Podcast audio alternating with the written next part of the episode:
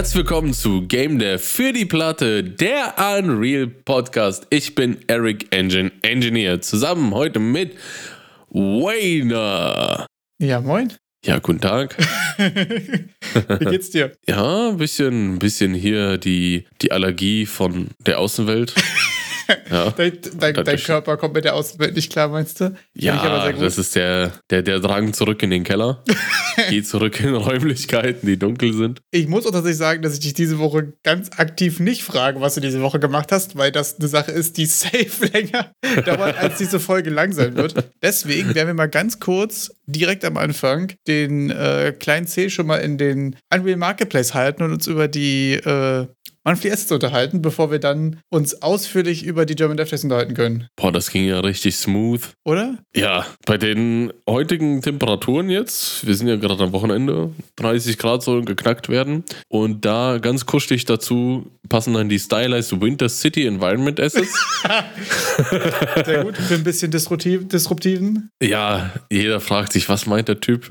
Aber äh, Winter City Environment, äh, ich hab, das sieht so ein bisschen ja weihnachtlich fast schon aus. Und die Architektur erinnert mich so an, an irisch oder britische Regionen, halt diese Steine mit äh, diesen länglichen Fenstern. Ja, das stimmt. Hast du da irgendwie so ein, so ein Feeling zu, wo aus welcher Hemisphäre das da kommen könnte? Äh, keine Ahnung, ich hatte aber auch direkt irgendwie so eine Harry Potter London Assoziation. Ja, ne? Da, ähm, genau, Harry Potter. So ein bisschen die Direction. Ja, aber minimalst. Also, ähm, sonst ist da, sind da so ein paar Gebäude. Ich glaube, irgendwie ein, ein äh, Kirchturm anmutendes, auf jeden Fall mit einer Uhr drauf. Stilisiert, leicht stilisiert. Einfach mit snacken und dann im Winter benutzen. ja, Wenn genau. ihr jetzt anfangt, das Wintergame zu machen, dann wird es bis zum Winter auch draußen sein. ja, ich habe auch das Gefühl, das sind so Sachen, so die snackt man sich gerade alle und wenn man sie irgendwann mal braucht, kann man so drei, die drei, vier davon zusammenfassen. Ich finde zum Beispiel auch, es gibt jetzt auch das äh, hier Meda Furniture Pack und Vintage Room, was ja einfach so Inneneinrichtungskram einmal in so modern und einmal so in, in Vintage-Style und so weiter ist. Ähm, das sind die Sachen, die nehme ich mittlerweile einfach immer mit und ich denke mir so, okay, wenn ich sie mal brauche, so dann ist es auch wirklich nice to have quasi. Aber gerade so Inneneinrichtungssachen hatten wir jetzt ja auch schon relativ viele, oder? Ja, das Furniture Pack ist ja so wirklich diese moderne, fast schon, ich weiß nicht, ob das sogar nicht eher so für diesen Archwitz Bereich ist, also Architekturvisualisierungsbereich. Ja, kann gut sein. Und Vintage Room sieht halt richtig geil aus. Das ist so dieses dunkle Holz, so wie man sich, da ist sogar ein Telefon mit so einer Drehscheibe dabei und und ja und auch eine Pfeife und so. ja, wer, wer schon immer einen Füllfederhalter haben wollte, schlagte zu, da gibt's auch einen Füller. Weil es hat so ein bisschen diesen ja, so wie so ein, so ein ach, Alter, ich weiß, sag es, so sag wie so ein Hotel Evil. oder so. Ja, Resident Evil. Resident Evil Touch. Äh, ja, alles aus dunkles Holz ist, so nach alt aussieht, nach diesem Altherrenhaus. Richtig. Resident Evil. Ja, ist auch safe, wenn du sagst, dass dir das gut gefällt, dass ich mir denke, so, da ist die Resident Evil Assoziation wieder. Das ist ja auch ein cooles Ding. Ja. Das kannst du ja auch safe für so ein geiles Hotel oder so verwenden. Für so ein altes Hotel, ja. Man kommt in so eine schummrige Kaschemme rein, denkt so, kriege ich jetzt äh, Bettwanzen noch kostenlos dazu und äh, da passt es so rein. Sonst den Shanty Town Slums. Das ist ja so, ein so ein richtiges Bracken-Asset, so, so so Slums-mäßig mit diesen Blechhütten am ja. Wasser so hat mich so im ersten Moment an, äh, an Final Fantasy VII. Ich weiß gar nicht, ob du das Remake mal gespielt hast. Nope. Da ist am Anfang auch so, sind die in solchen Slums, Baracken und das sieht halt auch so ähnlich aus. Oh, Wahrscheinlich, cool. wie man sich halt so Slums und Baracken vorstellt. Ja. Und zu guter Letzt haben wir auch ein kleines funktionales Pack. Da sind dann solche, das ist das äh, Interaction Starter Kit von äh, sonst wem. Habt den Namen gerade nicht im Kopf. SCQD. CQT. SCQ Developer? SCQ Developer. Und ähm, Knöpfe, Türen, so der Standardkram, sage ich mal. Aber in der, in der Liste steht auch was Interessanteres dabei, wie äh, Interactable Foliage, also so interagierbare Pflanzen und zwar so mit, mit Richtung Abbau und äh, Sammeln. Fand ich dann auch ganz interessant. Vielleicht schaue ich da mal rein, wie das da gelöst wurde. Finde ich ehrlich gesagt auch ziemlich cooles Package. Ähm, das ist wahrscheinlich super nice, um einfach sich mal anzugucken, wie so Sachen gelöst werden. Ähm, hier muss man dazu sagen, was da auf jeden Fall richtig, richtig krass dran ist. Die haben ja quasi mit diesem Paket das größte Problem eines jeden Entwicklers schon gelöst, weil es gibt verschiedene Arten von Interactable Doors. Türen sind geklärt, oder? Also ich meine, das ist doch quasi geregelt. gratis Progress hier, fertiges Game, danke. Ähm, nee, auf jeden Fall ziemlich interesting. Ich habe das Gefühl, es sind halt einfach, ähm, einfach zu sagen, ich habe einen Charakter und Interaktion und quasi alle davon verschiedenen Iterationen einmal als Beispiel zu haben, ist, glaube ich, auch ziemlich cool für ein, für ein Learning oder wenn ihr halt sagt, ihr wollt einen stinknormalen kleinen äh, Third-Person-Puzzle irgendwas machen mit pack eine Kiste auf eine Plattform und so weiter, ist natürlich nice, wenn du einfach das Kit schon da hast. Also das muss ich sagen, finde ich auch, glaube ich, das stärkste von den Assets diesen Monat. Ja, die anderen sind ja auch so, naja, sie sind so, ich, ich nenne es schon fast Volumen-Assets, ja. Wir brauchen ja, wir brauchen ja ein paar, um das voll zu kriegen. Und ähm, da finde ich jetzt, äh, ist mir wirklich dieses mit dem, mit dem abbaubaren äh, Stein und einsammelbare Pflanzen ins Auge gestochen, dass ich mir das dann doch deshalb mal runterziehe und anschaue, wie das da genau funktioniert, äh, also gelöst wurde. Ja, ziemlich cool. Ich finde, aus Demo-Level sieht jetzt ziemlich aussagekräftig aus mit äh, Platzierung wo ein Cube, zerstöre irgendwie ein Stück Glas, baue irgendwas ab und so. Das ist einfach eine gute Baseline, quasi das zu haben. Und dann fehlen ja noch zu den Interaktionen die entsprechenden Animationen. Und da war jetzt im Donnerstag-Stream, wurde eine neue Challenge eingeläutet. Äh, Epic macht eine neue Animations-Challenge. Und perfekt zur Animations-Challenge gibt es auch so eine kleine Einführung in die Animations-Fundamentals. Wer in dem Stream ansässig ist, das ist das, ähm, ist schon äh, ein paar Evangelisten Evangelists, ein paar. ich muss immer an dieses Bild kommen, so wie die mit Helikopter geliefert werden, mit ihren Ledermänteln aussteigen und jetzt wird, jetzt wird mal hier so Unreal verbreitet. Im, Im, Hintergrund so ein gregorianischer Chor, so. Wow. Ja, oh. ja. ja, auch immer noch irgendwie. Und du machst Unreal, und du machst Unreal. ja, richtig so missionarsmäßig einfach. Ja. Mit den Unreal fahren. Ja, egal. Die haben jedenfalls äh, ja Teile von, von, äh, von, von eben auch den Epic-Developern dabei, die an Controller Rig programmiert haben, die an der kompletten Animationspipeline äh, gearbeitet haben und quatschen über Animationen. Wen das interessiert, der Schau rein, der Donnerstag-Stream ist abrufbar ja, unter dem Unreal Engine Channel auf YouTube. Und nicht vergessen, da das alles immer Live-Sachen sind, findet ihr das nicht unter Videos, sondern unter dem Slash Step Live. Hatte ich äh, bei der Umstellung doch Probleme, es zu finden. Und vielleicht, äh, vielleicht ist, ist es so ein No Shit Sherlock. Ich jedes Mal. Nee, ich suche ja. auch jedes Mal. Das ist ein wirklich guter Point. ähm, sonst gab es letzte Woche, letztes Mal dann noch dieses Kennst du Straight Lights, das Game? Äh, nee. Als, äh, Sagt mir gar nicht. Nee, ich auch nicht. Aber das lief anscheinend im Learn from Games. Ah, okay, cool. Nice. Müssen wir uns auf jeden Fall mal Nice. Ähm, gucken. Ich habe die anderen Learning from Games auch immer noch nicht geguckt. Auch nicht von, ähm, von Evil West und auch nicht von, boah, was war noch den Tag drin, was so interessant war? Weiß ich gar nicht mehr, siehst du. Ich habe es auf der Liste, aber ich komme gerade nicht hinterher, die Anime-Streams zu gucken. Ähm, es sind auch einfach so viel, so viel Content von allen Plattformen und so, nicht nur von Unreal da. Das ist, finde ich, also gerade komme ich nicht hinterher mit den Sachen, die ich noch gucken will und wann ich wirklich dazu komme. Ähm, es wurde jetzt ja auch schon Unreal Fest 2023 angekündigt für 3. bis 5. Oktober. Da sind jetzt Submissions open, falls ihr einen Talk halten wollt. Boah, und da müssen und wir ich hatte das Gefühl, ich habe hier noch Sachen noch 2022 oh, nacharbeiten. ich habe auch vom letzten noch nicht alles geguckt, was ich interessant fand. Ähm, ich habe auch das Gefühl, so irgendwann kann man auch die, äh, die Wishlist embracen und einfach damit umgehen, dass man irgendwie nicht schafft, alles zu konsumieren, was, was an interessanten Sachen da ist. Ich glaube, das ähm, ist nun mal einfach ein Stream, wo Sachen vorne reingehen und wieder raus und man schafft dabei nicht alles irgendwie mitzunehmen. Ich glaube, da. Deshalb sind wir ja auch hier und versuchen ein bisschen zu äh, FOMO eigentlich nur noch zu erwecken, weil im Endeffekt großartige Hilfe geben. Mit was könnt ihr gucken, was nicht, ist auch, ist auch schwer, ne?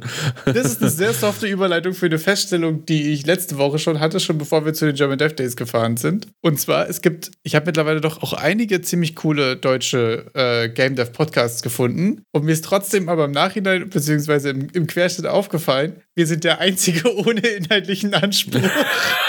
ja, aber ich finde, das ist auch einfach ein USB. Das ist richtig und wichtig. Ich, ja. Es ist, ja, also es ist, es, wir sind ja auch reingegangen. Ich weiß noch damals, als wir darüber gesprochen haben, welche Richtung dieser Podcast gehen soll, dass das auch, dass ich gesagt habe, das muss äh, seichte Kost sein, sonst. Ja. Ja, es sind ja auch viele andere Podcasts, wo ich feststelle, dass die halt super interessant sind, aber das sind halt nichts, das man zum Beispiel beim Arbeiten hört oder so, weil nee. einfach die Informationsdichte sehr, sehr gut ist und so. Da kommt ja auch mega viel rüber, aber du musst es halt auch relativ aktiv hören. Also beim Sport oder so geht es zwar klar, aber beim Arbeiten dann meistens nicht. Ist mir nur aufgefallen, dass wir der einzige ohne inhaltlichen. Aber das ist doch ein inhaltlicher Anspruch, den wir haben. Der Anspruch, dass wir keinen Inhalt haben. Ja. da hast du recht, das ist ein Punkt. Wir haben Inhalt. Ja. ja, wir haben einen Anspruch, wir haben einen Anspruch, der ist halt nur anders. Das, das finde ich, das find ich sehr ah. schön. Oh. Darauf können wir uns erstmal Gewissen beruhigt. ja, gut, dann kommen wir zu der ähm, essentiellen Frage dieser, dieser Woche. Was, Was hast, hast, du, du getan? So Was hast du getan? Was hast du getan? Aber eigentlich möchte ich gar nicht mit der Frage öffnen, sondern ich möchte eigentlich gerne mit einem Zitat öffnen. Und das war auch so ziemlich das erste, was ich auf den German Dev Days gehört habe. Und es war der Opener von äh, Stefan Marzinek. Ich hoffe, ich spreche den Namen richtig aus, von Assemble, der ähm, das ganze Ding organisiert und da auf jeden Fall erstmal einen dicken Shoutout, mega cooles Event, war super cool, war mega gut organisiert, war richtig nice. Und er hat einfach dieses Event eröffnet mit: Hallo, ich bin Stefan und ich organisiere den Bums hier. Da war das, da, da wurde schon, da hat der Wayne mir schon zugekrummelt. Oh, da ist einer von uns. da muss ich sagen, da hat man sich direkt wohl gefühlt. Also ich habe mich selten von, den, von dem ersten Satz einer Einleitungsveranstaltung so abgeholt gefühlt, wie von ich organisiere den Bums hier. Ja, fand ich sehr stark. Wie fandest du es? Hast du. Ich fand es äh, äh, super. Äh, war super, war anstrengend, war lang. Also irgendwie war es wegen der Hitze einfach. Hat mich äh, schon gut mitgenommen. Aber zum Glück war ja für Getränke gesorgt. Das ist richtig? In rauen Mengen. Insgesamt war die Versorgung irgendwie mega gut. Ja, war ähm, richtig gut. War mega nice, sehr viel mitgenommen. Ich habe jetzt hier auch äh, mir natürlich Notizen gemacht und habe äh, Sachen festgestellt und habe Sachen runtergeschrieben. Und wir werden jetzt hier einfach nicht chronologisch durchgehen oder irgendwas. Oder ja, wir schreien random. uns die einfach gegenseitig ins Gesicht. wir bringen euch jetzt einfach random Erkenntnisse der German Death Days mit in, in unsortierter, in, in unlogischer Reihenfolge. Und Zuerst ist mir aber noch ein Problem aufgefallen in den zwei Tagen dort. Und zwar äh, eine Sache, mit der ich vorher noch nicht konfrontiert war. Wie stellen wir uns eigentlich vor? Sind wir ein Podcast? Haben wir einen Podcast? Haben wir ein Podcast-Projekt, was übrigens mein Favorite war? Ähm, weil so haben sich die Kollegen von Behind the Screens auch vorgestellt in ihrem äh, Workshop. An der Stelle auch nochmal dicken Shoutout für Behind the Screens. Super geiler Podcast, ihr da ausführlich darüber sprechen, müsst ihr euch mal anhören. Jedenfalls, ähm, ja, oder sind wir halt einfach so, ja, wir labern halt Kack und laden das hoch. Ich, ich war auf einmal voll damit konfrontiert, so wie man sich vorstellt, als was machen wir eigentlich, oder? Also wir, sozusagen, wir seien ein Podcast, das impliziert einen gewissen Vollzeitcharakter in das ganze Geschehen. Ich finde doch sehr angenehm die Formulierung mit, wir haben ein Podcast-Projekt. Genau, das finde ich, ist auch mein Favorite tatsächlich. Aber ich, ich würde es dann doch, also wenn ich im, im One-on-One-Gespräch würde ich versuchen, dass, wir haben ja ein Podcast-Gespräch so ein bisschen hinzunuscheln, damit da die Frage kommt, was, also vielleicht auch so ein bisschen mit, was genau macht ihr, um dann zu sagen, doch das, was du nachher gesagt hast mit dem, wir labern Kacke und laden das hoch. Du meinst, du würdest eigentlich gerne gleich das sagen, aber du machst erstmal den Podcast-Projekt und hoffst, dass die Leute mal nachfragen, genau. damit du genau. das sagen kannst. Das genau, ist auch sehr genau. Stark, das ja. ist dann so ein bisschen den Opener gemacht, so ein bisschen auch also schon ein bisschen extra versuchen, das wegzunuscheln. um den anderen dann so noch genug Informationen zu liefern, dass er irgendwie Podcast raushört, aber nicht in die Verlegenheit kommt, nochmal irgendwie so blöd hey zu fragen. Ja. Und dann die Clarification. Das wäre so die Spannungskurve, die ich da in einem Gespräch haben wollte. Ich wollte gerade sagen, ist doch wirklich eine gute Spannungskurve. Dann kannst du das mit dem, wir labern Kacke und laden das hoch auch gut abrappen als. Ja, ja, und dann weiß Erkenntnis. der andere auch direkt, wo der dran ist. Ja. Ja, ja finde ich stark. Darauf können wir uns einigen. Ab jetzt haben wir ein Podcast-Projekt. Aber ich war ja äh, inkognito als Student da. Also. Wollen wir anfangen? Ähm, ganz chronologisch. Äh, ich, äh, wir hatten ja den ersten Vortrag von Deck 13 uns angehört. War das nicht der allererste Vortrag, yes. da wo wir waren? Ne? Was, was sind da so deine Key Takeaways gewesen? Das funktioniert sehr gut mit meinem Vorschlag, das nicht chronologisch zu machen und ungeordnet, weil ich jetzt erstmal den richtigen Zettel finden muss, wo ich mir was dazu aufgeschrieben habe. Weil das ist das erste, was ich so im Kopf hatte. Ja, und ich finde da so richtig interessant, dass ähm, da so ein bisschen auch äh, so eine Zahl genannt wurde mit 5000 pro Mitarbeiter pro Monat. Damit kannst du alle, wenn du die Dauer weißt, der Produktion und die Anzahl der Personen, die mitgearbeitet haben, die Budgets richtig gut einschätzen. Achso, das habe ich jetzt tatsächlich aber auch schon häufiger gehört, dass das so ungefähr, ja. also je nach Branche ist es immer so ungefähr zwischen 5 und 10.000. Wenn es sehr Entwickler-Industrielastig ist, ist es eher Richtung 10. Gerade wo so Games und wo auch Künstler und so weiter dranhängen, sind es eher so 5, ähm, was so ungefähr pro, pro Kopf pro Monat äh, gerechnet wird für Budgets. Wir haben ja auch letzte Woche über die, äh, über die Förderung und so weiter gesprochen. Das sind meistens die beiden Zahlen, mit der du ungefähr einschätzen kannst, wie groß so ein Projekt ist, beziehungsweise wie viel es gekostet hat. Fand ich aber auch interessant, nochmal bestätigt zu hören in dem Kontext. Ja, und ähm, dazu äh, verbindet sich dann auch das äh, mein Resümee über die zwei Tage insgesamt, so dass da doch bei auch in der Indie-Szene eigentlich einfach und auch in der Profi-Szene Geld und Funding das 1A-Thema ist. Also es war wirklich wie so ein Damoklesschwert, hat das über allem geschwoben. ja. Das einfach äh, geschwoben, geschwebt, geschwebt wahrscheinlich eher.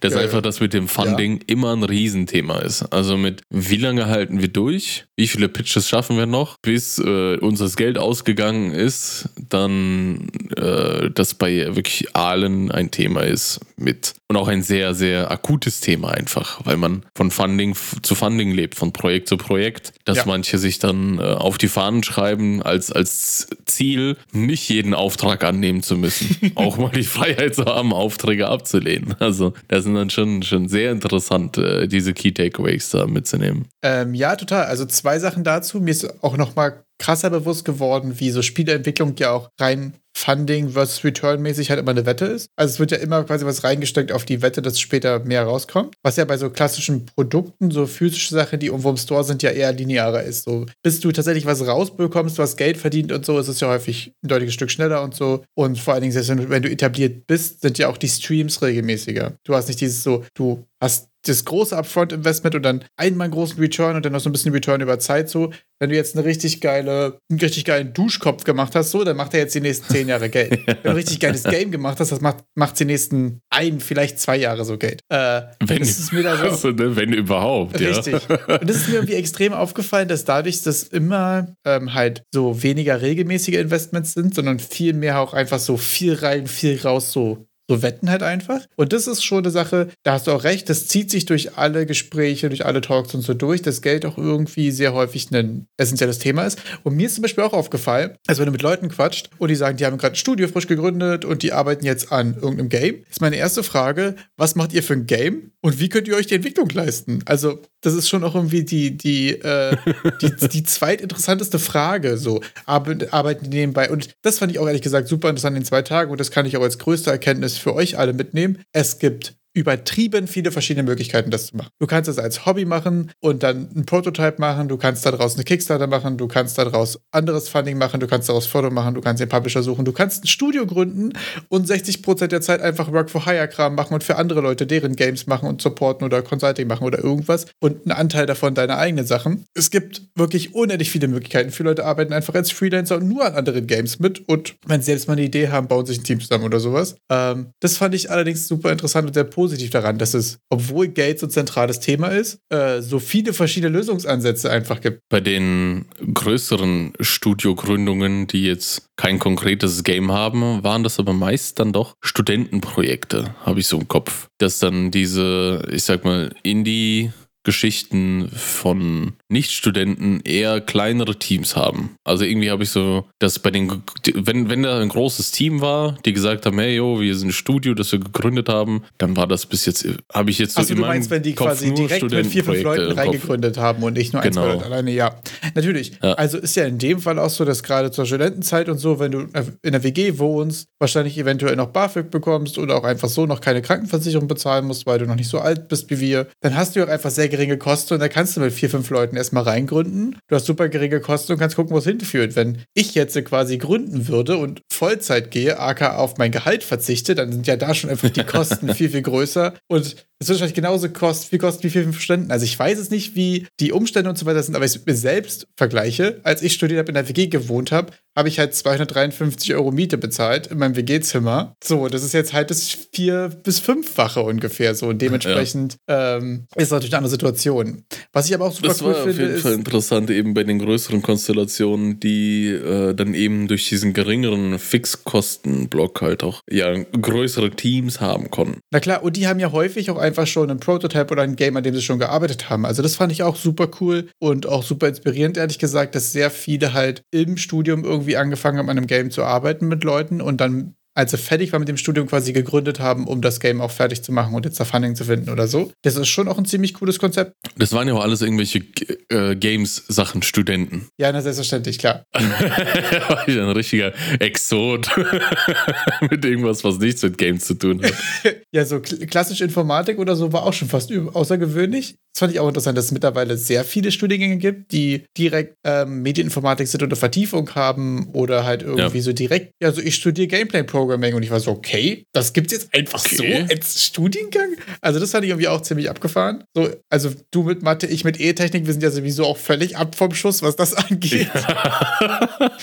Aber das fand ich auf jeden Fall interessant, dass es da irgendwie sehr, äh, sehr viele verschiedene Ansätze gibt. Was ich gerade, weil wir jetzt eigentlich ursprünglich gerade mit dem Atlas 4 in Deck 13 Talk angefangen hatten, darüber zu sprechen, fand ich da auch sehr interessant, ähm, dass da Jan auch ähm, viel über, ähm, über, über die Sachen gesprochen hat, die schiefgelaufen sind. Und da ist mir insgesamt den, bei den Vorträgen aufgefallen, dass ich die Sachen am interessantesten und am erkenntnisreichsten eigentlich fand, wo es darum ging, was schiefgelaufen ist, was nicht geklappt hat, was man nächstes Mal anders machen würde. Das sind die Sachen, wo ich das Gefühl habe, da sind immer so große, wichtige Erkenntnisse mit dabei, oder? Man lernt ja aus den Fehlern von anderen, dass man diese Türen, die die schon versucht haben, einfach direkt sein lässt. Ja, genau das. Und das sind ja manchmal auch so Sachen, die ähm, jetzt gar nicht so die krassen ähm, Erkenntnisse sind, wo keiner drauf gekommen wäre, sind doch häufig einfach so Basic-Sachen. Aber aber die man halt häufig unterwegs vergisst, ne? Bei dem Deck 13 Talk. Also übrigens ähm, war der Talk von Jan Klose von Deck 13. Und dazu kann ich auch nochmal wärmstens empfehlen. Der war auch mal beim Game Dev Podcast zu Gast. Äh, ich packe mal den Link rein. Super interessant, war mega cool, weil er auch einfach super reflektiert damit umgegangen ist, was so schiefgelaufen ist. Zum Beispiel sowas wie, okay, wir hatten einen Prototype und der Publisher hat den so, naja, conditionally approved, also quasi gesagt, okay, das ist in Ordnung, wir können weitermachen, aber da müssen wir nochmal ein paar Sachen ran und so.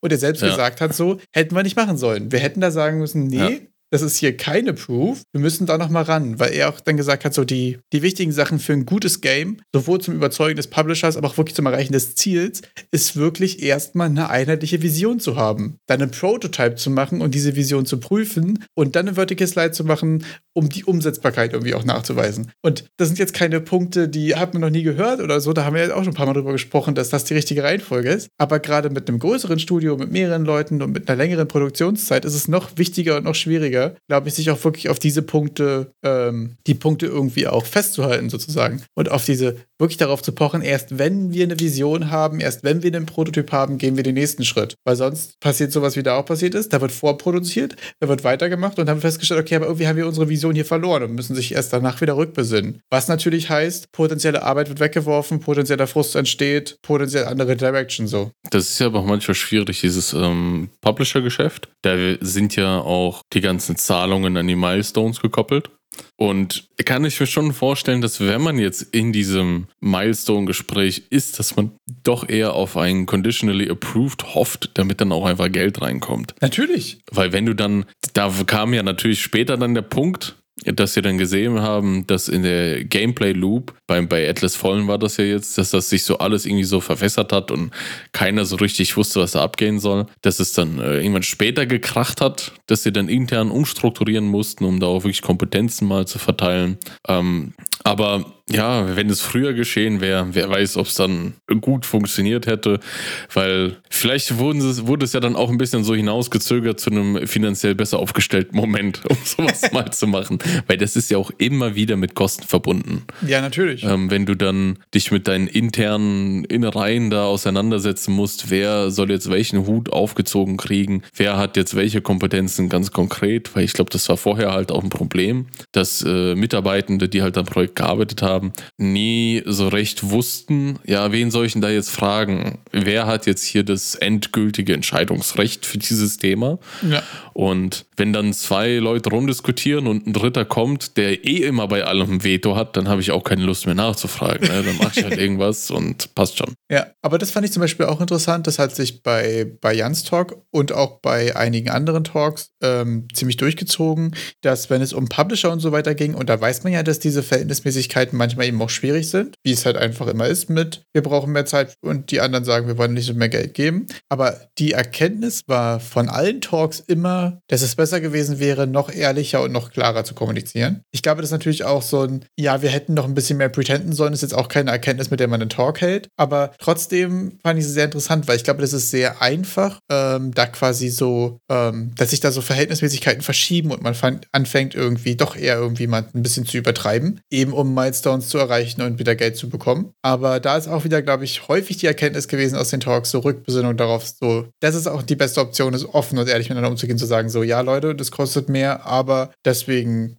und deswegen, und dann passiert das und das und dann hoffen wir, dass wir damit mehr Geld verdienen. So. Eine Garantie gibt es sowieso für nichts in dem Fall. Also, also ich fand es auch sehr interessant beim äh, Talk Ready, Set, Fail ähm, vom, vom Michael Wacker, dass mit der Ehrlichkeit, man sollte auch ab einem gewissen Moment versuchen, ehrlich zu sich selbst zu sein. Ja. Dass einfach manche Ideen, ja, dass sie halt nicht so gut sind. Also, das ist ja der Punkt. Wenn man ehrlich zum Publisher ist, ja. äh, ist der ehrlich, der Publisher vielleicht auch ehrlich zu dir, aber man muss auch ein bisschen ehrlich zu sich selbst sein und versuchen, wirklich zu hinterfragen, ob das, was man jetzt vorhat, wirklich auch gut ist. Also ob das, ja, ähm, das stimmt. irgendeine Zukunft hat. Weil das war ja auch so ein Punkt, dass viele da irgendwie so ihr Dream Project haben und dann auch mit der Zeit man sich ja da auch so drin vergräbt und man hier ist ja immer kill, kill the babies heißt es ja immer so schön mit äh, man soll halt seine Kind sein, seine Projektideen auch irgendwann mal absägen, wenn man merkt, das wird nichts. Ist nicht eigentlich Kill Your Darlings? Ich weiß gar nicht, wo die Babys auf einmal herkommen. Ah, ah, irgendwas, irgendwas, irgendwas mit irgendwie wow. Babys, Kill the Children oder so, irgendwie sowas war ja, so als okay, Eltern. Und das ist ja wieder ein kleines Kind. Jedenfalls war das dann äh, auch ein sehr, sehr interessanter Vortrag, der ja auch so ein bisschen Einblick in die, also in die Publisher-Seite gewährt hat. Das war ja das, was wir uns dann auch so mitgenommen hatten. Ja. Da gab es so einen ganz besonderen Slide. Ähm, ich weiß gerade, bin mir unsicher, sollen wir den hier versuchen äh, zusammenzufassen? Wir können versuchen, versuchen, den grob zu replizieren. Ich glaube, wir werden uns mal die Slides auch organisieren und dann nochmal im Detail drüber sprechen. Aber äh, was ziemlich interessant war, ist, dass man quasi von Publisher-Seite ähm, als Entwickler oder als Studio quasi in so Kategorien gepackt wird. Und die Kategorien sind so, äh, die oberste beste Kategorie ist quasi so, hat schon mal ein Game in diesem selben Genre fertiggestellt. Und, und in dieser Teamkonstellation. Also genau. die haben, dieses Team hat schon zusammengearbeitet und ein Spiel in diesem Genre kommerziell veröffentlicht. Genau, und danach gibt es quasi mal so Abstufungen, die immer weiter runtergehen mit, haben als Team schon mal ein Game veröffentlicht. Einige aus dem Team haben schon mal ein Game veröffentlicht, haben schon an Games mitgearbeitet, die veröffentlicht wurden oder haben halt so gar nichts in der Richtung quasi gemacht. Und das fand ich sehr interessant, weil das nochmal ganz klar gezeigt hat, okay, also die müssen ja auch kategorisieren, ne? Da wurde drüber gesprochen, Team 17 kriegt 2500 Pitches im Jahr, wovon weniger als ein Prozent angenommen werden. Also die müssen ja auch irgendwie ein System haben, um zu analysieren, äh, wem, sie, wem sie das Geld geben. Ähm, und da fand ich es interessant, dass doch die Abgrenzungen so hart sind, aber auch eigentlich ziemlich motivierend für mich, weil ich mir denke, so die unteren zwei, drei Stufen, die kriegt man die doch. kriegt man die kriegt man relativ gut erreicht. Also, also die allerletzte Stufe war, hat äh, kein kommerzielles Game released. In ja. keiner Art und Weise. Das ist dann Klasse E. Ja. Also der, der Abschaum, der dann eh schon, ja, ja, tschüss. ja, und da fand ich das sehr interessant äh, bei dem einen Publisher Talk auch. Und das war für mich eine große Erkenntnis, weil man ja doch auch, finde ich, wenn ich jetzt mir vornehme, was auf Steam zu releasen und dann hat es so, weiß ich nicht, drei Verkäufe, zwei davon waren meine Eltern und eins war du aus Mitleid, so, und dann habe ich da noch eine halbe Review von Mutti, dass ich mir denke, okay, das sieht ja auch scheiße aus. Und aber der Publisher Guy hat genau das Gegenteil gesagt. Ähm, dass es trotzdem gut ist, auch gefailte Games auf Steam zu haben, weil das heißt, dass du was fertig machst, dass du das hochlädst, dass du eine Steam-Page machst, dass du es ordentlich mit Steam-Kram integriert bekommen hast, dass du es fertig bekommen hast, hochgeladen hast, dass du den Proz Prozess schon mal durchlebt hast und auch wirklich durchgezogen hast. Und dass das viel mehr wirkt und viel wichtiger ist für diese Kategorien auch, als dass du Erfolg damit hattest. Also, dass das fertig zu bekommen schon so ein Proof of Concept für dich als Entwicklerin ist. Und das fand ich sehr interessant. Und das macht ja auch voll Sinn, wenn man drüber nachdenkt. Das war ja auch in etwa so bei Deck 13 mit ähm, erst Lords of the Fallen Souls-like so, ja. im Mittelalter, dann The Search Souls-like äh, im in Sci-Fi-Setting und deren ja. äh, Prototype, das hatte der ja gesagt, naja, als der Publisher irgendwie ein Prototype sehen wollte, haben die gesagt, hier guckt euch Lords of the Fallen an. Ja. Als sie dann Geld für The Search gesucht haben. das fand ich auch eine sehr geile Geschichte. Als sie dann irgendwie, also die haben auch Publisher gewechselt, wenn ich das richtig verstanden habe, glaube ich, die sind ja da, war das, glaube ich, der Switch auf zu Kochmedia? Weiß ich nicht, gefährliches Halbwissen. Ähm, jedenfalls saugeil, wenn du auch einfach sagen kannst, so, ja, okay, wenn die Frage kommt, habt ihr ein Vertical Slice, habt ihr ein Prototype und dann so, ja, mein erstes Game ist einfach der Prototype. Wir werden die Systeme davon reusen, wir können die Mechaniken davon wiederverwenden. Wir haben da schon wichtige Game-Design-Fragen geklärt und das ist ja ein mega gutes Konzept. So denke ich mir ja. auch zum Beispiel, wenn ich jetzt vorhätte, irgendwie ein großes Roguelike zu machen, warum nicht erstmal ein winziges Roguelike machen und alleine rausballern und dann einfach sagen, okay, darauf baut man auf. Finde ich sehr stark. Also, wenn man sich auch bei vielen Studios sieht, die große, erfolgreiche Titel gemacht haben, dass sie vorher viele unerfolgreiche und oder kleinere Titel gemacht haben, die einfach in dieselbe Kerbe schlagen, die gemeinsame Mechaniken haben, die gemeinsame Probleme, gemeinsame Artstyles und so weiter haben. Das ist einfach effizientes Arbeiten auch. Wenn die ganzen Studios euch gerade nichts sagen oder alle irgendwie nicht erfolgreich genug sind, schaut euch einfach FromSoft an. From Software hat angefangen als äh,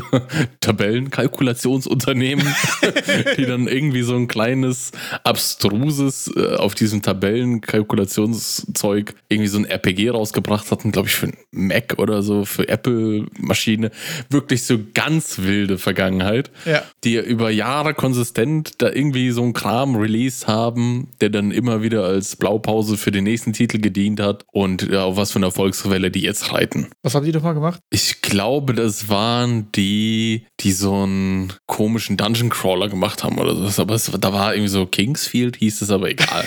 ich glaube, da war vielleicht einfach mal recherchieren und äh, sich äh, vom, vom äh, äh, die, die Blutgeburt ansehen. Ja, fällt gerade nichts Besseres ein. Ja, Dark Souls, Dark Souls, Dark Souls, Dark Souls, Dark Souls. Jetzt haben wir wieder drüber gesprochen. ja, fand ich immer super cool. Also gerade ähm, so Erkenntnisse irgendwie auch mal von der Publisher-Seite, von dem, wo man ja häufig irgendwie, finde ich, gerade so als, äh, als in Klammern Hobby oder auch nicht Entwickler irgendwie häufig nicht einen Einblick hat, da auch mal so, wie die arbeiten, worauf es denen ankommt und so weiter. Was ich zum Beispiel auch super interessant fand, ist, ähm, dass der eine auch meinte, ähm, dass es auch absolut nicht als negativ gesehen wird, wenn du schon Social Media Accounts hast auf den wichtigen Plattformen und wenn du schon mal eine Steam-Page hast und so weiter. Ähm, gar nicht mal, dass du da ein großes Following brauchst, sondern dass es einfach auch nice to have ist, wenn man sieht, dass du da schon investiert hast, dass du da schon was gemacht hast, dass du da auch hinterher bist, sozusagen, die Sachen alle schon mal anzugehen und nicht erst, wenn du dann einen Publisher hast, quasi der von, von Null anfängt. Was war denn da die ich sag mal, Negativseite davon, das vorher zu haben? War das nur dieses, ich habe Schiss, da anzukommen mit schlechten Zahlen auf meinen Accounts oder? Genau, also es gibt äh, zwei Sachen davon. Ähm, es ist einmal so, dass die Leute, glaube ich, auch einfach Angst haben, da mit schlechten Zahlen ranzugehen. Und das, wenn du jetzt natürlich zwei Jahre lang Twitter hast und da jede Woche schon was gepusht hast und hast du 15 Follower, dann ist das natürlich auch ein Hinweis darauf, dass das eventuell nicht so, äh, nicht so interessant ist, wie du denkst. Aber das ist dann auch wieder die Kategorie mit, du musst schauen, ob du dich dann nicht selbst belügst. Ähm, und es gibt aber auch noch ähm, im klassischen Game Marketing, und das habe ich jetzt schon sehr häufig gehört, ähm, dass so der Release, also die Ankündigung und die Ankündigung eines Release-Termins und so, irgendwie im klassischen Marketing von großen Games halt einfach große Sachen sind, die man sich aufhebt, die man richtig targeten will und so weiter. Und mhm. äh, da wurde aber auch erklärt, dass das für Indie-Games halt nicht gilt, weil dich kennt keiner, weder dein Studio noch dein Game. Und das heißt, du bekommst keine Press-Coverage von deinem großen Announcement, dass dein neues Game rauskommt oder irgendwas, weil das passiert erst, wenn du erfolgreich bist mit diesem Game oder mit deinem letzten Game warst oder wenn du groß warst. Und dass es bei Indie-Games ähm, viel effizienter und viel besser ist, quasi das Marathon-Game zu spielen und es direkt mhm. eine Steam-Page zu machen und einfach regelmäßig zu pushen und regelmäßig irgendwie auf alle Plattformen rauszudrücken und dann quasi organisch daran zu wachsen. Weil du eben diesen Hype-Moment, den du sonst im Marketing beigebracht bekommst, irgendwie richtig zu platzieren, ja, nicht hast. Und dementsprechend ist es viel effizienter, einfach früh und breit Marketing zu machen und dann zu gucken, wie und wo und auf welchen Plattformen funktioniert es und auf welchen Plattformen kommt es gut an und so weiter und es langfristig zu spielen, weil du ähm, gerade so als kleiner Indie ähm, auch dich viel mehr äh, über deine Kurve definierst als über absolute Zahlen. Also du brauchst keine 20.000 Follower, aber wenn du sagst, ich habe jetzt hier fünf Posts gemacht und ich habe davon 300 100 Follower bekommen, dann ist es eine super steile Kurve und das sind die Sachen, die dann auch gut aussehen schnell. Also, dass es da einfach ein anderes Konzept ist, ob ich jetzt äh, Indie-Game-Marketing mache ähm, oder ob ich ein großes äh, Game announce. Und dabei auch eine wichtige Sache, dass du als kleiner Indie ähm, auch viel mehr den Entwickler und die Person des Studio vermarktest, als nur pur das Game. Also, das ist ja der große Vorteil, den du als Indie hast. Du kannst das Ganze persönlicher machen und so. Wir haben es ja gerade auch gesehen bei Punch a Bunch. Und bei mir zum Beispiel bei Monster Tribe. Ich habe es bis jetzt immer noch nicht gespielt, aber ich habe es trotzdem gekauft, einfach weil ich den YouTube-Channel gefeiert habe und weil ich mir die Devlogs angeguckt habe und so weiter. Also, das hat ja marketingtechnisch super funktioniert. Mhm, bei den großen Studios mit AAA-Releases muss man auch einfach äh, sich nochmal klar sein, dass da auch ein ganz, ganz, ganz anderes Marketingbudget dahinter ist. Yes. Also, wenn ich das vergleiche mit unserem Versuch, mal Reddit-Ads zu schalten, da hatte ich ja irgendwie so, so 100 Dollar in die Hand genommen und gesagt: Ja, komm, da, äh, versuchen wir es mal. Schalten ja. wir ein paar, paar Reddit-Ads. Und da war dann, ich weiß nicht, vier Klicks am Ende oder so sind da rausgekommen. ja, ich glaube, wir haben und eine Person auf Discord, die meinte, sie kam über Reddit-Apps, also Stonks wow, okay, okay, dann Stonks. Aber jedenfalls ähm, war da auch, ich habe halt natürlich auch mich ein bisschen vorher eingelesen, in wann sind, wie solche, wie laufen solche Kampagnen ab, welche Budgets redet man da und da sind die Budgets halt auch eher so, das fängt im niedrigen fünfstelligen Bereich an wenn man erstmal, dass man in, mit den ersten Kampagnen auch überhaupt seine Zielgruppe erstmal findet ja. und dann mit weiteren Kampagnen die halt richtig bearbeitet. Ja. Und wenn man halt nicht mal das Budget hat, um eben so breit anzufangen, um seine Zielgruppe zu finden, dann wird es halt schwierig. Aber mit dem AAA-Studio, die sagen dann wahrscheinlich auch einfach gut, 50.000 äh, machen wir mal für die erste kleine Kampagne, um hier unsere Zielgruppe richtig zu finden und um dann zu gucken, zu bearbeiten. So geht, ja. ja. Aber und das hat man halt nicht um dieses, ich gucke erstmal, was so geht als Indie. Ne?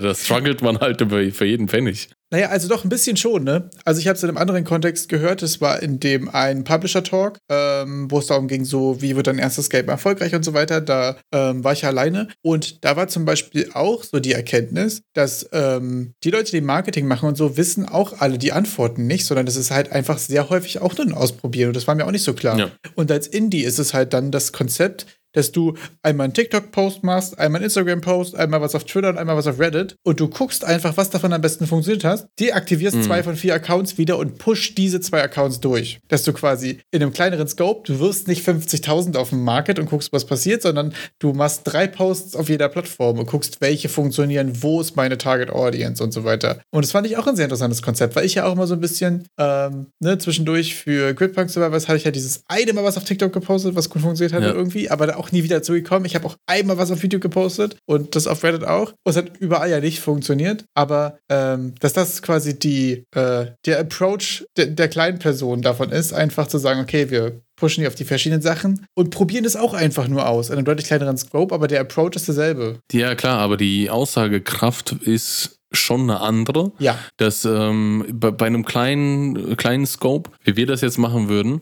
ähm, weiß ich nicht, dass wenn eine Plattform nicht funktioniert, ob es gerade für dich in dem Moment jetzt nicht funktioniert oder allgemein nicht funktioniert. Weil wenn ich da eben das irgendwie targeten kann, eben über Ads, dann kann ich ganz genau bei, bei 50.000 oder so, bei 10.000 Budget kann ich dir danach sagen, wie das ankommt und es ja. ist auch viel, viel repräsentativer, weil du einfach genügend Views bekommen hast. Du hast auch mehr die, Daten und genauere Daten. Du hast einfach mehr Daten, mehr genaue Daten. Und bei so einer kleinen kleinscopigen Geschichte wie bei uns jetzt zum Beispiel. Ich hätte jetzt, ich könnte jetzt nicht so genau sagen, ob es allgemein schlecht war. Weil ich habe es auch schon relativ narrow alles eingestellt, ziemlich, ziemlich Nische, Nische, Nische, weil ich dachte, das, was ich halt dachte, was gut läuft. Ja. Und ich kann dir jetzt, ich habe keine Vergleichszahlen, läuft es woanders besser, ja. wie läuft es zum, und, und ob es überhaupt da in dieser kleinen Nische, wo wir unterwegs sind, hätten wir es irgendwie nochmal stärker eingestellt, vielleicht, äh, ob wir da nochmal mehr, äh, wie heißt das denn, mehr Engagement bekommen hätten. Das ist, ja. glaube ich, ein, guter, ein gutes Wort dafür.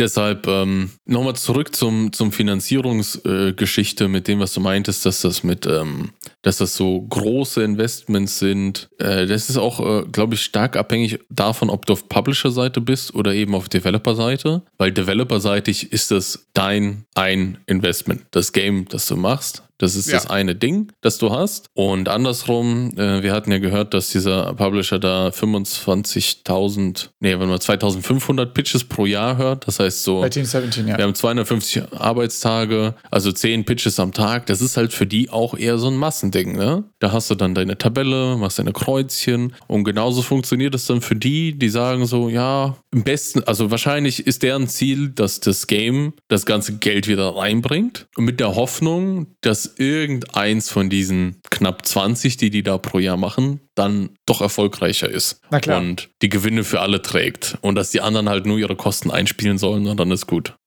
Ja, also das fand ich auch sehr interessant. Äh, da wurde auch an dem einen Panel darüber gesprochen, dass auch die Publisher ja einfach sehr unterschiedliche Ansätze haben. Also du hast ja Team 17, die sind einfach sehr groß, die hauen sehr viele Spiele raus. Du hast äh, Devolver, die ja da ziemlich famous im Indie-Space sind, die aber einfach so eine Marke für sich schon sind. Bei Raw Fury zum Beispiel auch, habe ich das Gefühl, ist es ein bisschen handverlesener, auf jeden Fall jetzt zum Beispiel im Vergleich zu ähm, Team 17. Und dann gibt es halt sowas wie ähm, bei Assemble und auch bei Deck 13 zum Beispiel, wo man das Gefühl hat, die Sachen sind schon sehr handverlesen. Sie selbst haben ja auch mal gesagt, äh, in dem einen Panel, glaube ich, dass sie sich als, ähm, als Boutique-Publisher, glaube ich, hat er gesagt. Fand ich ein sehr geiles Wort. Quasi wirklich so handverlesene Sachen, so da stehen sie dann auch quasi richtig dahinter und es ist einfach ein deutlich äh, kleinerer Space. Ich glaube, da wird quasi ähm, im Kontext von dem, was sie an Geld zur Verfügung haben, prozentual größerer Teil auch an die Games gegeben. Also die ähm, haben trotzdem ja auch relativ große Projekte in ihrem Portfolio, aber ein großer, ein relativ größerer Anteil von deren Budget läuft dann auch an die Projekte, weil es halt auch einfach weniger sind. Und dafür sind die dann aber natürlich auch handverlesen und die pushen sie richtig. Und bei Team 17 ist es, glaube ich, so,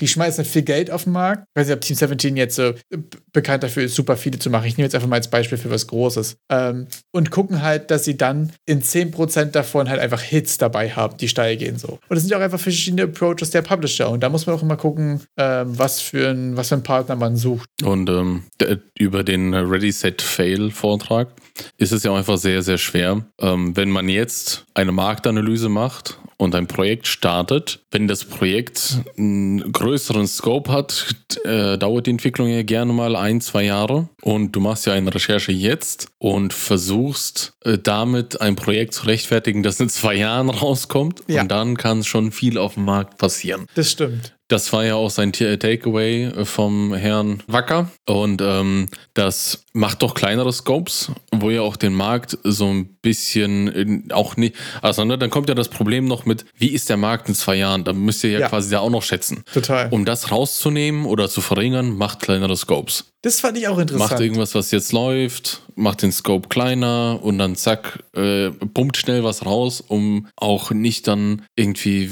in fünf Jahren dann das Vampire Survivors Like rauszubringen, obwohl es jetzt halt der Hype ist und in fünf Jahren möchte das keiner mehr sehen. Das fand ich auch wirklich interessant, dass er auch gesagt hat, so je kleiner die Time to Market ist, desto einfacher ja, ist es, den Zeitgeist zu treffen.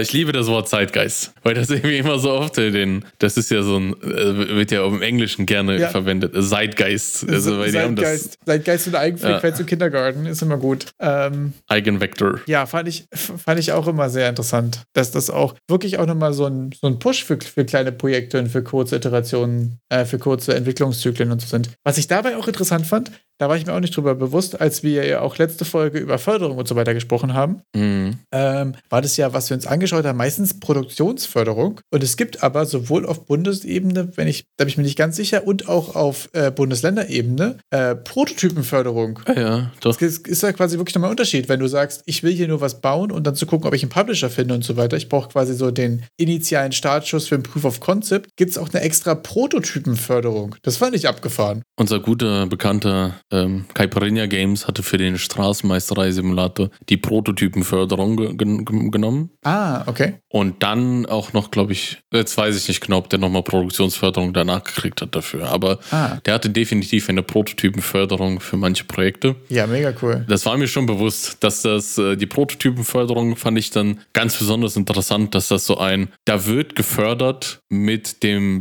Wissen, dass das quasi ins Nix läuft, erstmal so ein Prototyp. Das ist ja, der ist gar keine Erwartung dahinter. Fand ich auch super interessant. Wusste ich jedenfalls irgendwie noch nicht, war ich mir nicht im Klaren drüber, fand ich, fand ich nice. Weil ich ja sonst auch schon häufiger das Ding hatte, dass ich mir dachte, okay, wann ist dein Game so weit, dass du damit äh, Förderung beantragen kannst, auch einfach. Also wann hast du genug, was du sozusagen vorzeigen kannst. Aber bei der Prototypenförderung kannst du ja wirklich mit dem Konzept rangehen und sagen, das ist das, was ich gerne machen möchte. Brandenburg, please help. Ich fand es interessant bei diesen ganzen äh, Förderungsdiskussionen, dass mir äh, durch mangelnde praktische Erfahrung nie bewusst war, dass das so ein äh, Zeitgame ist, dass das so lange dauert, von Antrag bis Geld, dass da so viele Iterationen gemacht werden, dass er dann teilweise bis zu ein Jahr brauchen, vom Erstantrag bis zur Geldauszahlung und dass manche dazwischen, also dass, dass viele dazwischen drin auch einfach schon ihren Antrag zurücknehmen müssen, weil sie kein Geld mehr hatten, weil sie insolvent geworden sind und dann sagen, ja, das war's. Das finde ich auch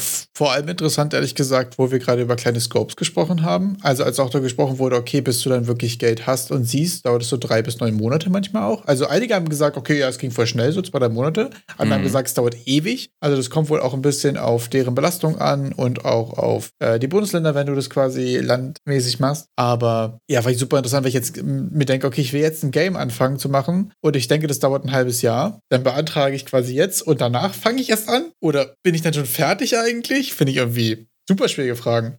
Also, das ist ja auch häufig. ich hatte auch so immer gedacht, das dauert so, ja, pff, Monat. Ich schicke meine Unterlagen hin, zwei Wochen später meldet sich jemand, da fehlt noch was. Und dann zwei Wochen drauf gibt es einen Termin und dann wird gesprochen, ob es läuft oder nicht. Ja. Ich war da, da bin ich ja wahrscheinlich auch ein bisschen zu naiv an die Sache rangegangen, so gedanklich.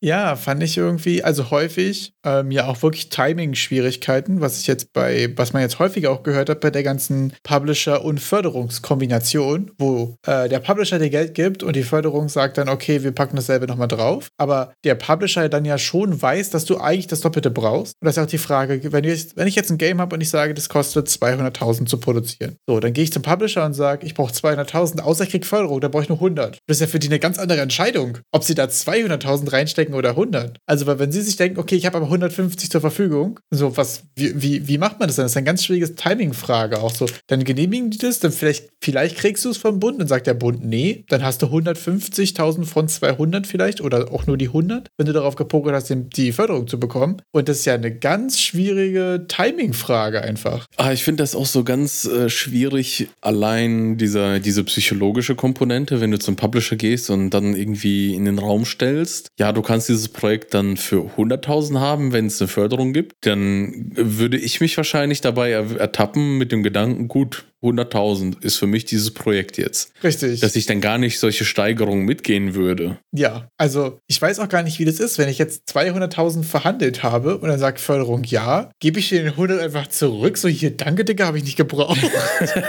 weiß, ich nicht. weiß ich nicht.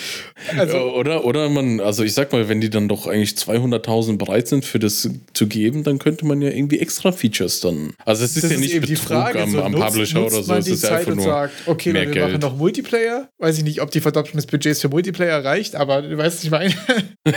ja, ich, es ist schwierig, ne? Ja, für diesem Förderungskonzept. Finde ich Und das ist ja, wenn du quasi blank reingehst, also wenn du selbst kein Geld dabei hast, dass du ja mit dem Geld vom Publisher das irgendwie leveragest, damit du dann die Förderung kriegst, ne? Ja, genau. Und das ist ja auch viel mit wie viel Ungewissheit gehst du in den Publisher-Deal rein. Also hast du ein Konzept, hast du ein Prototype oder hast du ein Vertical Slice? Und da muss ich sagen, ist ja auch nochmal die Sache, was ich in den zwei Tagen krass gemerkt habe, wie sehr sehr und wie klar zwischen diesen drei Sachen auch unterschieden wird. Ja. Also, und das ist wirklich eine Sache, die man sich, glaube ich, immer vor Augen haben muss. So ein Konzept ist nett, aber basically nichts wert. Da muss man schon sehr dran glauben oder du musst Street Credibility haben, dass alle schon wissen, dass du es auch umgesetzt bekommst. Wenn du sagst, so, ich habe jetzt hier zwei Games schon released oder drei kranken Sachen mitgearbeitet oder so, dann ist keine Frage. Aber sonst ist so ein Konzept für so einen Publisher und so weiter oder für Förderung oder so nicht viel wert eigentlich so. Und dann hast du ein Prototype. Und ein Prototype ist aber immer ja noch das Konzept. Ich habe hier was zusammengekloppt, um um rauszufinden, dass es Spaß macht quasi. Also Proof of Concept, äh, also als Beweis meines Konzepts einfach, ja. Was,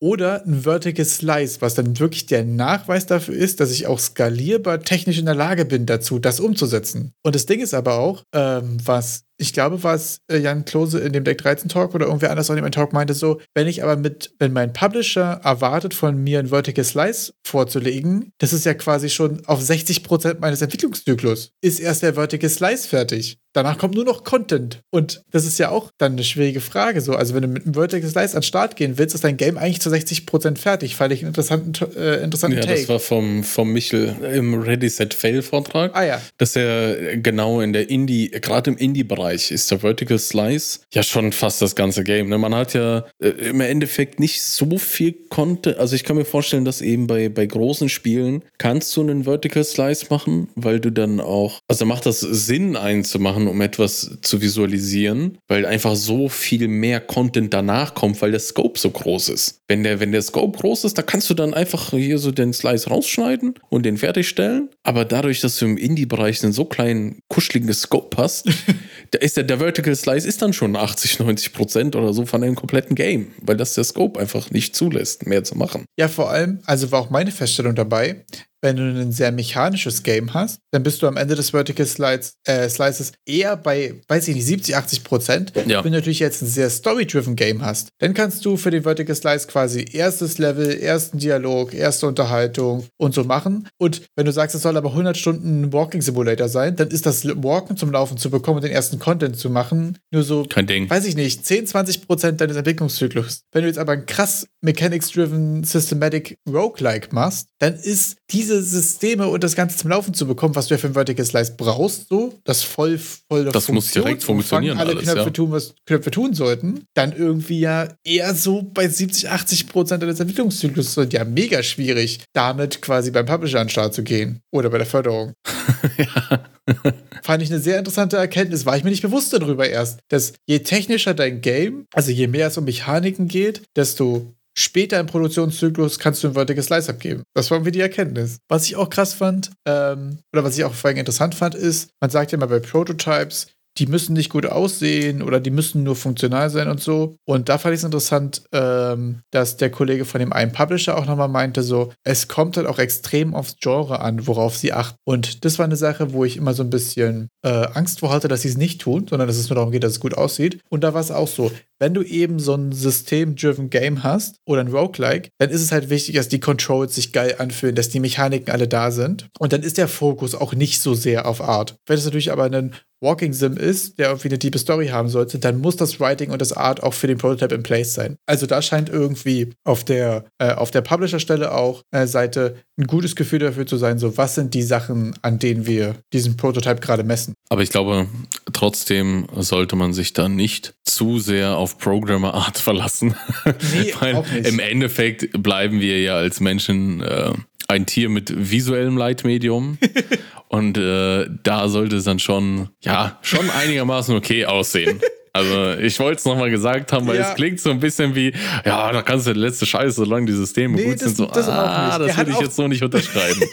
Finde ich deine, deine Reaktion gerade sehr witzig, weil er auch nochmal direkt hinten dran gehangen hat, so. Aber es geht natürlich auch darum, zu beweisen, dass ihr auch Art könnt. Ja. So. Also, das muss nicht so hundertprozentig sein und vor allem nicht so viel sein und so, aber das, was da ist, muss natürlich auch schon zeigen, dass man dazu in der Lage ist, einen guten Artstyle und so zu produzieren. Also, so hier bunte Cubes mit komischen Farben, so wie ich es sonst immer mache, kann man dann nicht abgeben. Also, das ist natürlich auch richtig. Auch so für, aber andersrum, so für internes Prototyping vollkommen okay. Ja, also lieber mit bunten Cubes äh, arbeiten, als äh, den äh, Deadlock beim Artstyle erleben, dass er dann nicht bei den Mechaniken weiterschreibt, weil ihr beim Artstyle nicht weiterkommt. Na, vor allen Dingen auch, ähm, wenn die nächste Mechanik den Artstyle changed, du sagst, okay, ich bin jetzt nicht mehr Mittelalter, ich bin jetzt auf einem Raumschiff, dann schmeißt du ja auch alles an Art weg, was du vorher gemacht hast. Das fand ich mit dem Wegschmeißen. Wir waren ja am zweiten Tag im Game Balancing 101. Ja. Das fand ich auch sehr interessant, dass dort nochmal Wert drauf gelegt wurde, wenn ihr im Spielen Alternativen bietet, seien es verschiedene Waffen, Autos in Rennspielen, ähm, Kanonen in First-Person-Shootern,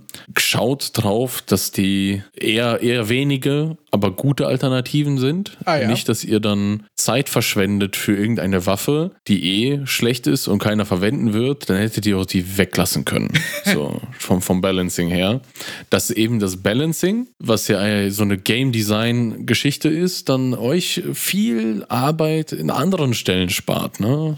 Müsste das nicht programmieren, der müsste das nicht äh, designen, also nicht quasi äh, künstlerisch designen lassen, keine Modelle dafür anfertigen. Wenn ihr einfach am Anfang in der Konzeptphase da nochmal ein Augenmerk drauf legt, ja. wirklich alles herauszuarbeiten mit Vor- und Nachteilen, dass das echte Alternativen sind und nicht so ein wird jetzt von äh, der Superkanone 1, 2, 3 ersetzt, weil es eh schwächer ist, die andere und dann keiner Sau mehr benutzt. Ja, da muss ich auch sagen, also den Workshop fand ich auch mega stark. Wir werden auch auf jeden Fall mal versuchen, die Folien dran zu kriegen und mal gucken, ob man die irgendwo noch scheren kann, weil die fand ich wirklich auch pures Gold, ehrlich gesagt. Ähm, da fand ich viele Sachen wirklich sehr interessant. Auch wirklich nochmal so den, den Fokus auf, ähm, wie man effizient als, als Entwickler oder auch als Studio irgendwie arbeitet. Dass man sagt, man hat hier echte Alternativen. Er hat ja auch das Beispiel, Beispiel gebracht, so, wenn du 20 Waffen hast und zwei davon sind in jeder Situation besser als die anderen, dann sind halt 18 basically useless und werden niemals benutzt. genau, dann und hast du zwei Waffen. Genau, dann und hast du einfach 18 zwei Dinger, Waffen. die jeder irgendwie im Inventar hat. Und 18 Mal deine Zeit verschwendet. ja. Und das fand ich wirklich auch sehr interessant. Ich fand auch wirklich gut, ähm, dass man noch so ein bisschen auf die Situation schaut. Also manchmal kann es auch ähm, gut sein und wichtig sein, Sachen zu haben, die ähm, echt besser sind, um quasi ein Gefühl von Progress zum Beispiel zu, zu rüberzubringen und so. Oder um halt zum Beispiel in einem Tutorial und so auch schlechte Optionen zu erklären. Also so, ich gebe dir jetzt mal erstmal das Pappschwert, um dir zu erklären, dass Schwerter aus Pappe nicht gut sind. Und dann gebe ich dir das Holzschwert, um dir klarzumachen, okay, Holz besser als Pappe. Also, dass das da auch Game Design-mäßig einen Einfluss haben kann, aber dass man sich eben genau darüber bewusst ist, was ist wie stark und was bedeutet das für das Design meines Games und für das Narrativ auch.